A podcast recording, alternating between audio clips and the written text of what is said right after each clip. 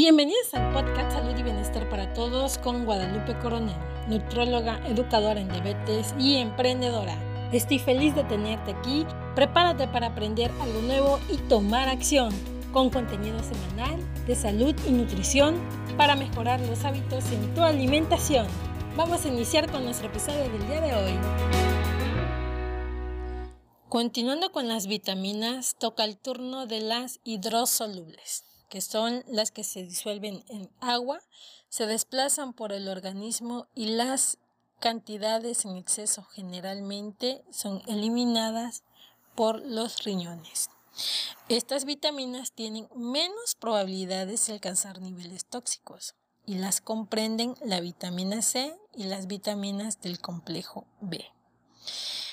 Te platico que una alimentación equilibrada proporciona una cantidad suficiente de estas vitaminas. Y vamos a iniciar con la vitamina C, que es un antioxidante importante para la salud del sistema inmunológico. También ayuda a la absorción del hierro. La fuente de esta vitamina la obtenemos de las frutas, especialmente de los cítricos, el melón, las fresas, la papaya, el kiwi y de algunas verduras como los pimientos, el tomate, las papas, por mencionarte algunos. Continuamos con las vitaminas del complejo B y vamos a iniciar con la vitamina B1 o también conocida como tiamina, importante para la función del sistema nervioso.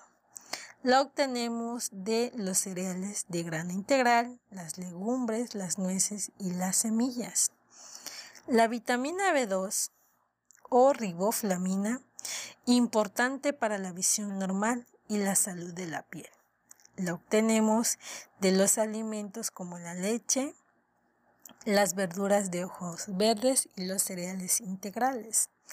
La vitamina B3 o niacina es necesaria para el sistema nervioso, el aparato digestivo y la salud de la piel.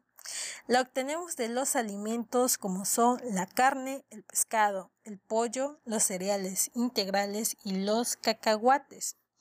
Continuamos con la vitamina B5, o también conocida como ácido pantoténico, que mejora el funcionamiento del sistema inmune, el rendimiento atlético y previene los dolores de cabeza. La fuente de alimento para obtenerla son el brócoli, el pescado, el pollo, el yogur, el aguacate y los champiñones.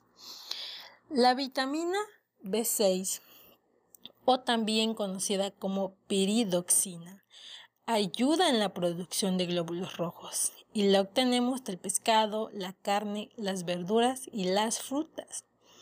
La vitamina B7 o también llamada biotina, que es un auxiliar para el correcto funcionamiento del metabolismo, el cuidado de la piel, el mantenimiento de los tejidos y la pérdida de peso.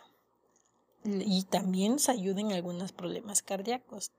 La fuente de acción es la yema de huevo, el hígado, las nueces, los cacahuates, los cereales y la leche. Continuamos con la vitamina B9 o también conocida como ácido fólico. Nos sirve para prevenir la anemia, malformaciones o anomalías congénitas graves en los recién nacidos y en la depresión en adultos. Esta lo obtenemos en las verduras de hojas verdes y las frutas cítricas y los frijoles. Y terminamos con la vitamina B12 o también llamada cobalamina, importante para la función nerviosa. La obtenemos de los alimentos como el pollo, las carnes rojas, el pescado, el huevo, la leche, los mariscos y los productos lácteos. La salud es la riqueza real y no piezas de oro y plata. Ahora es tu turno de tomar acción. Los espero en el próximo episodio de Salud y Bienestar para